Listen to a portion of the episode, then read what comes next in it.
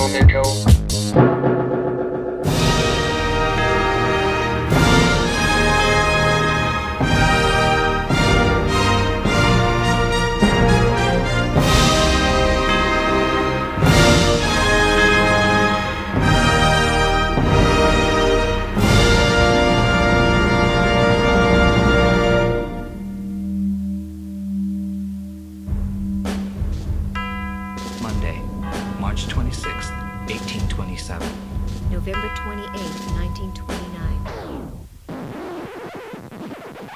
Vidas Ejemplares repasamos la vida de mis ídolos, personas reales de la historia de la humanidad y también esos personajes de ficción para mí igual de importantes. A través de sus datos biográficos se establecen extrañas relaciones entre ellos y esas vidas ejemplares se acaban convirtiendo en vidas cruzadas.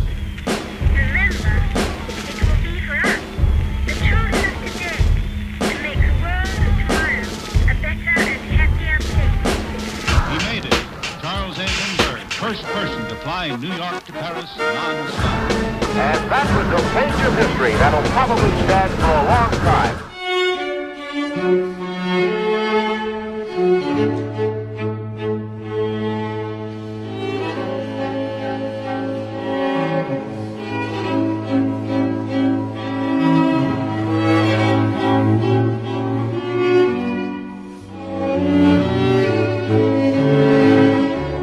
Abrimos con la banda sonora de una película que retrata la vida de nuestro personaje de hoy. Está compuesta por Philippe Sardé, que es uno de los autores de partituras para cine más internacional de Francia. La película es Las Hermanas Bronte y es que hoy quiero dedicar este podcast a una de mis escritoras favoritas, Emily Bronte.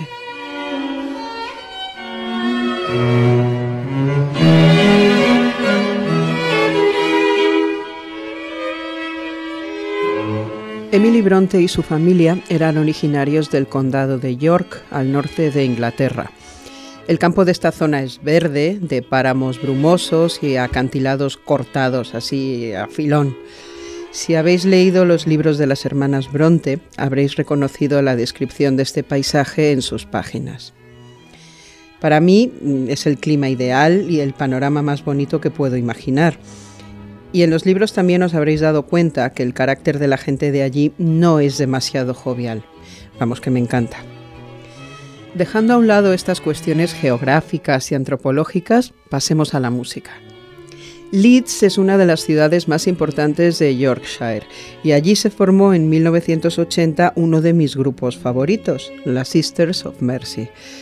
De las distintas formaciones que han tenido, me quedo con la segunda, donde tocaba el bajo Patricia Morrison, y con la tercera, donde tocaba el bajo Tony James, después de dejar Sigue Sigue Sputnik.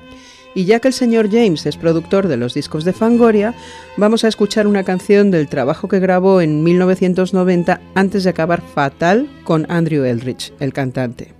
El disco es Vision Thing, la canción More y estas son las Sisters of Mercy.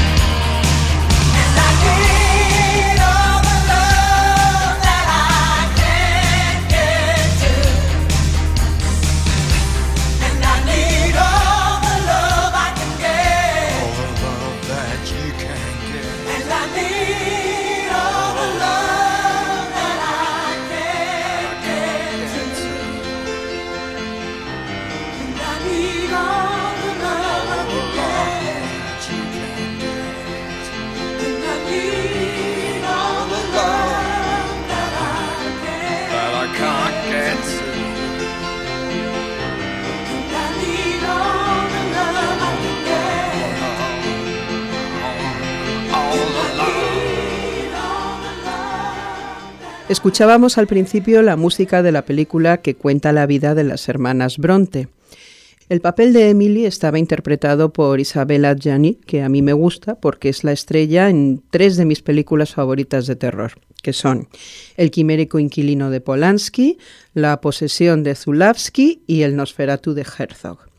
En Francia, Isabella Gianni ha sido condecorada con la Legión de Honor y ha ganado por lo menos, no sé si me equivoco, pero más o menos media docena de premios César.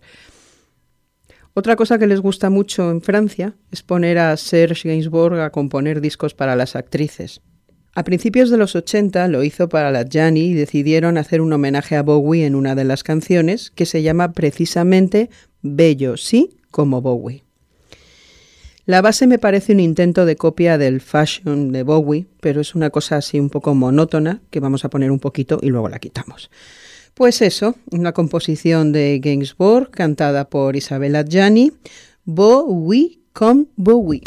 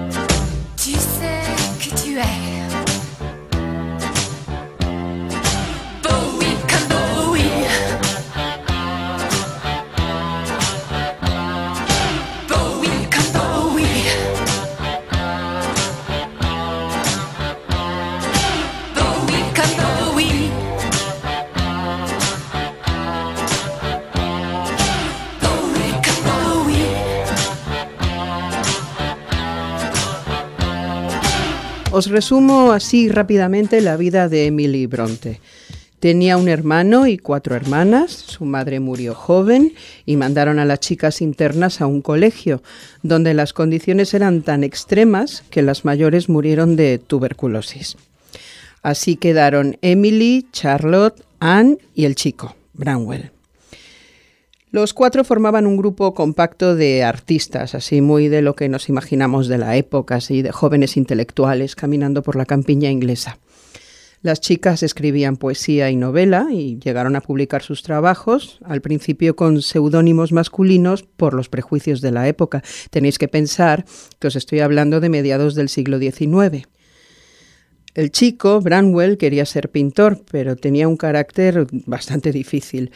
Fue expulsado de sus trabajos y se convirtió en un alcohólico y un adicto al opio. Os cuento todo esto porque la que lo cuidó y trató de esconder sus faltas fue Emily. Yo diría que tenía con él una relación enfermiza de dependencia. De hecho, murió apenas tres meses después que su hermano. Y esto es muy interesante porque así se entiende mejor la psicología de los personajes de su novela. Pero bueno, con esto me estoy adelantando. Siguiendo con la adicción del hermano de Emily, hay unas cuantas canciones que hablan sobre los efectos del opio entre ellas esta que vamos a escuchar. Se llama Amapola Bésame, está escrita por Carlos Berlanga, interpretada por Miguel Bosé.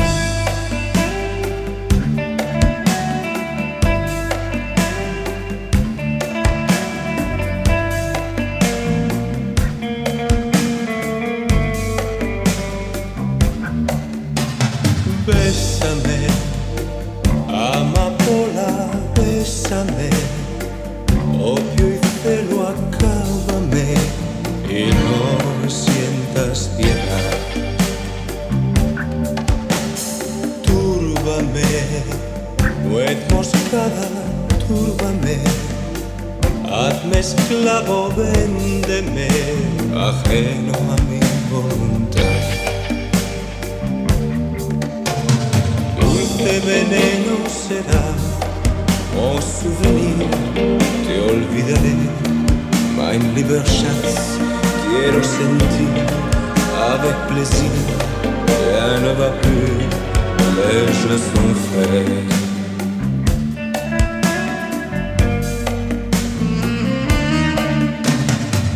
Clávate, espinita, clávate. En tus ojos puedo ver temor y ansiedad. Triste tu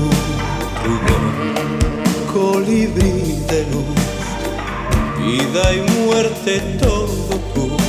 Amaba y no supe qué Dulce veneno será, oh souvenir te olvidaré. Lieber Schatz, quiero sentir avec plaisir. Rien ne va plus, mon sort je t'aime. Je t'aime.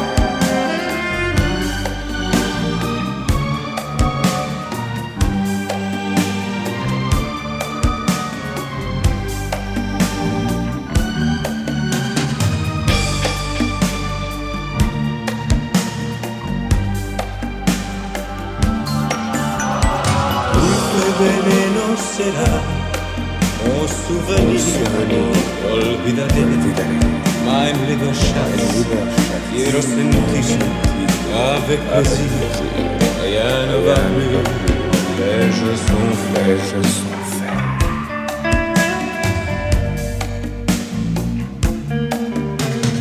Bésame, amapola, bésame, opio y celo, acábame y no sientas piedad.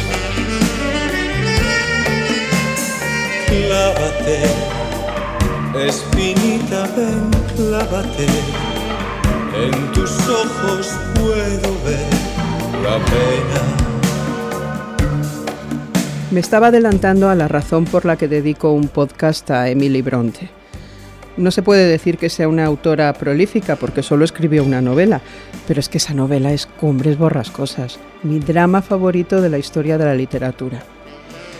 Os contaba que la publicó con seudónimo masculino, Elisbel, y no fue hasta después de muerta que su hermana Charlotte la reeditó ya con el nombre real de la autora. Si no habéis leído Cumbres Borrascosas, os animo a que lo hagáis. No sé, a lo mejor no compartís mi opinión, pero a mí me gustó tanto que la leí como tres veces seguidas. Es verdad que eso ocurrió en mi adolescencia, en la época de Pegamoides, cuando yo me sentía muy identificada con esos amores atormentados. No sé qué pasaría si la vuelvo a leer ahora, me da un poco de miedo porque me daría mucha rabia que no me obsesionara tanto como la primera vez. Aunque yo creo que la estructura es tan perfecta que sigue siendo insuperable. Hay una canción de Dinarama que grabamos en el disco Canciones Profanas que contiene la frase Cumbres borrascosas. Sigue siendo una de mis canciones preferidas, de esas que siempre me gusta cantar en directo. Cebras.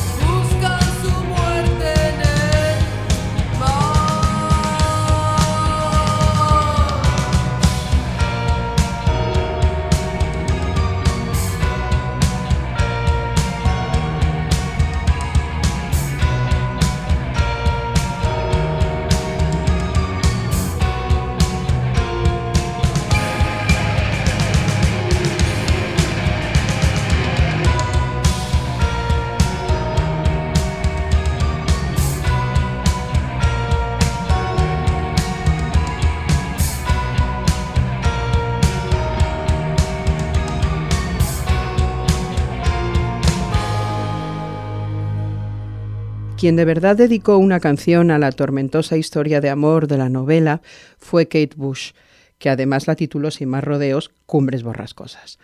Solo por eso se merece esta mujer que la escuchemos un poquito. Pero tengo que confesar que Kate Bush no me gusta nada. Y eso que conozco personas con un gusto musical impecable que la tienen entre sus favoritas. Yo no me lo explico, pero es así. La voz y los quiebros que hace me resultan insoportables. Y recuerdo verla en los vídeos, me espanta cómo se mueve, cómo se viste, y cuando canta abre muchísimo los ojos y me pone nerviosísima. En fin, nobleza obliga. Esta es Kate Bush interpretando Wuthering Heights.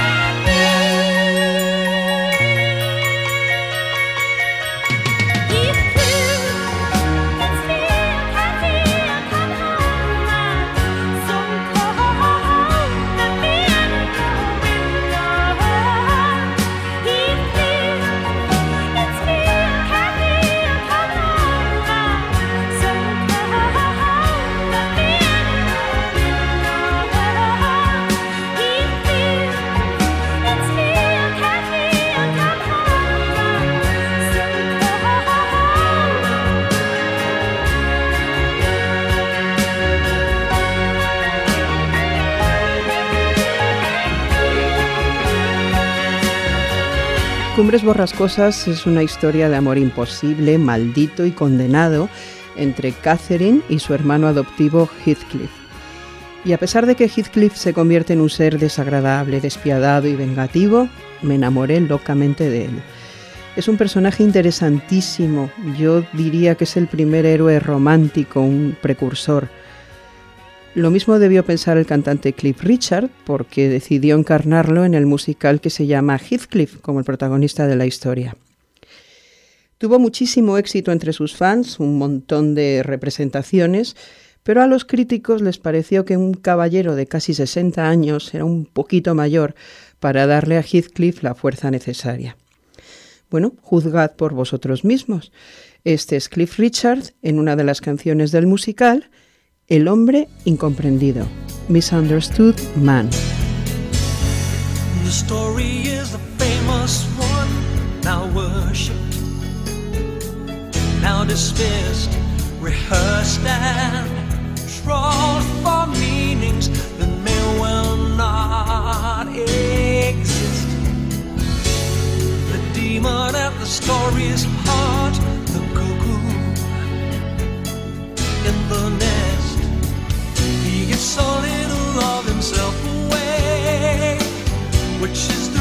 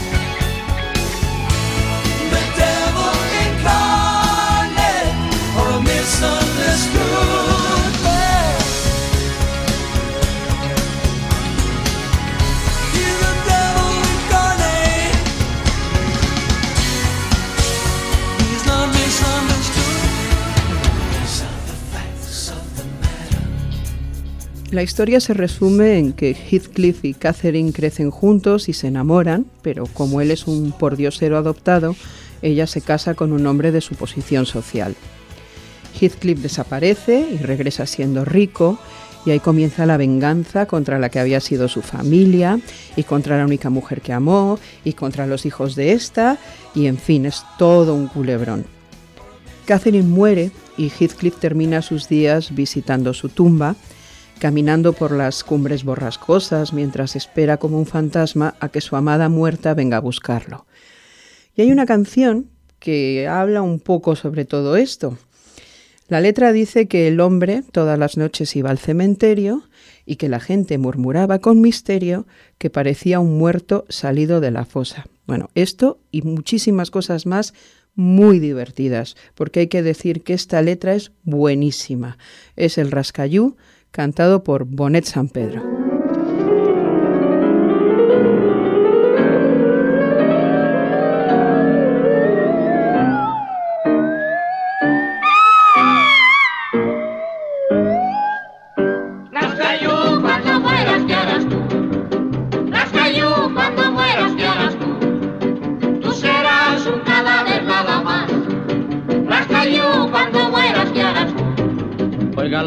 Historia que contóme un día el viejo enterrador de la comarca, que era un viejo a que la suerte impía, su rico bien arrebató la parca. Todas las noches iba al cementerio a visitar la tumba de su hermosa y la gente murmuraba con misterio, es un muerto escapado de la fosa.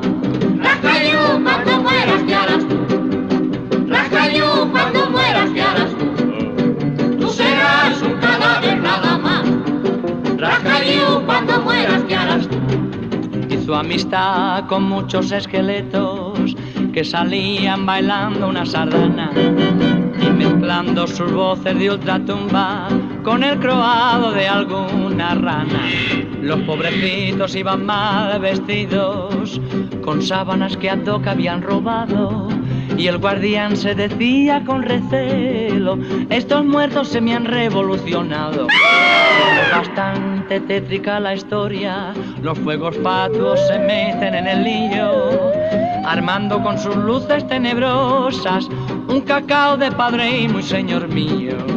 Rascayú, cuando mueras, ¿qué harás tú? Rascayú, cuando mueras, ¿qué harás tú? Tú serás un cadáver nada más. Rascayú, cuando mueras, ¿qué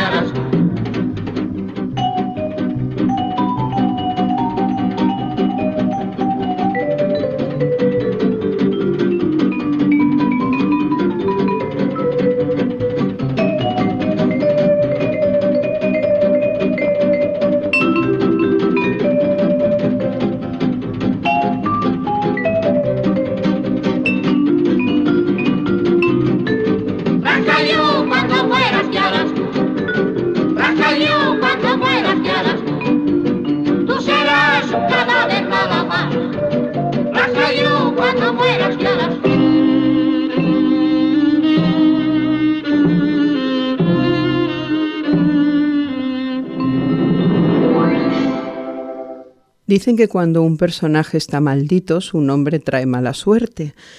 No sé si habrá muchos niños a los que hayan llamado Heathcliff, pero desde luego hay uno muy famoso.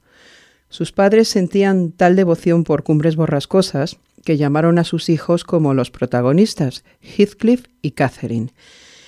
Tiempo después, el chico recortó su nombre y todos le conocéis. Era Heath Ledger, el vaquero de Brockback Mountain o el Joker del Caballero Oscuro. Y ya sabéis que no llegó a ver el estreno de esta película porque apareció muerto por sobredosis de drogas legales. Lo que poca gente sabe es que Ledger tenía un sello discográfico con Ben Harper e incluso dirigió alguno de sus vídeos, por ejemplo, el de esta canción, Morning Yearning.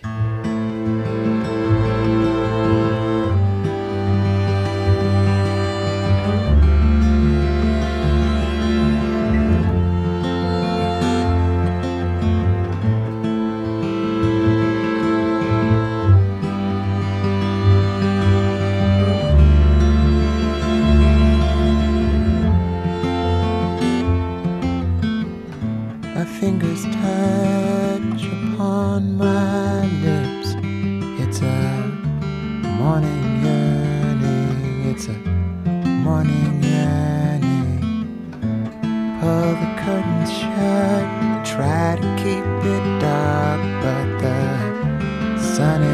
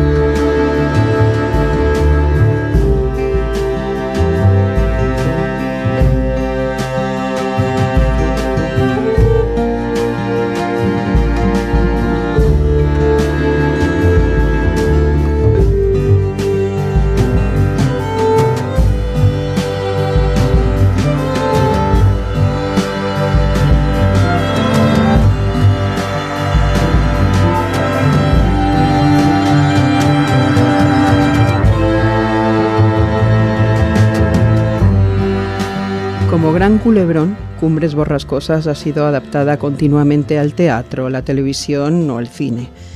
La primera versión cinematográfica es de 1939 y fue dirigida por William Wyler, el hombre que mejor dirigió a Bette Davis en una trilogía de películas perfectas formada por Jezabel, La Carta y La Loba. Pero a principios de los años 60, toda la industria pensaba que la carrera de Bette Davis estaba acabada. Todos lo pensaban, menos el director Robert Aldrich, que le daría el mejor papel de su historia cuando la contrató junto a Joan Crawford para interpretar a las desquiciadas hermanas Hudson. Estoy hablando de la película favorita de Mario Vaquerizo, que no es otra que, que fue de Baby Jane. Me encanta la escena en la que una decrépita Baby Jane Hudson interpreta la canción que la hizo famosa como niña prodigio. Es decadencia pura. Esta es Bette Davis cantando I've written a letter to Daddy. I've written a letter to Daddy. His address is heaven above. I've written, dear Daddy, we miss you and wish you were with us to love. Instead of a stamp, I put kisses. The postman says that's best to do. I've written a letter to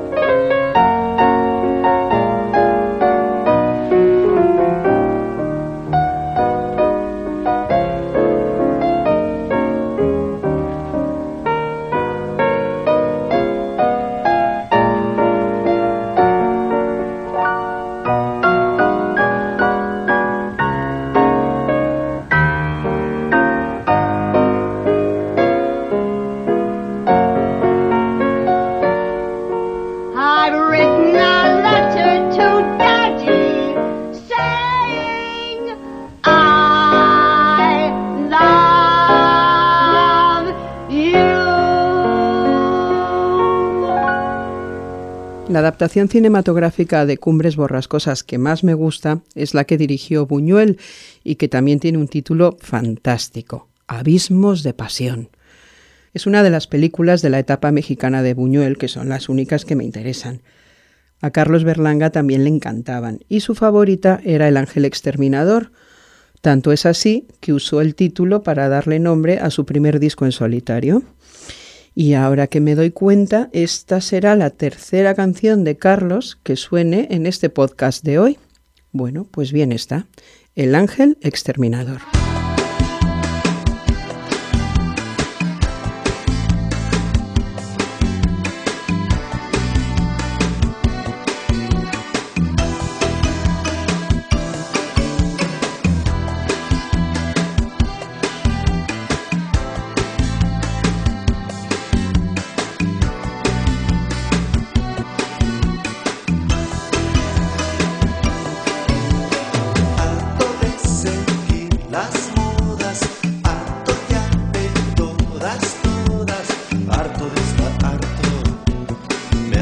de.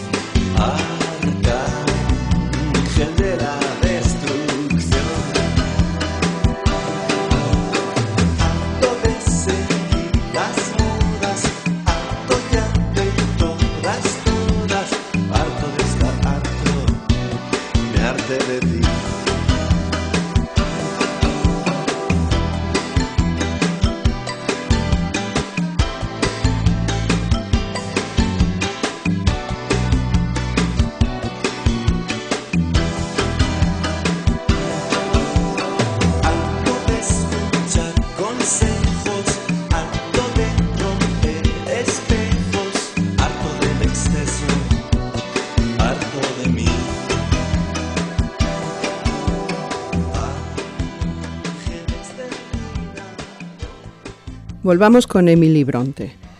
Os decía que solo le había dado tiempo a escribir una novela porque murió muy joven, con 30 años, de tuberculosis, una enfermedad muy común entonces.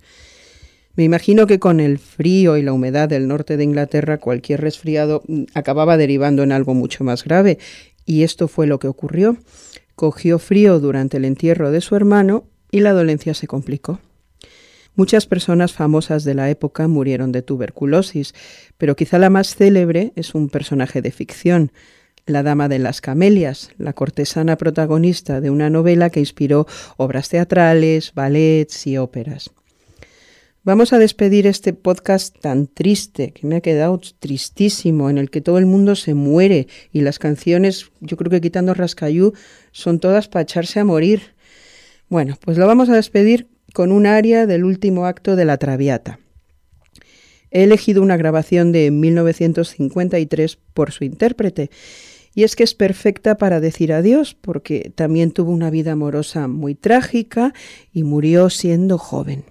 Es María Calas cantando Adío del Pasato. Pues eso, adiós.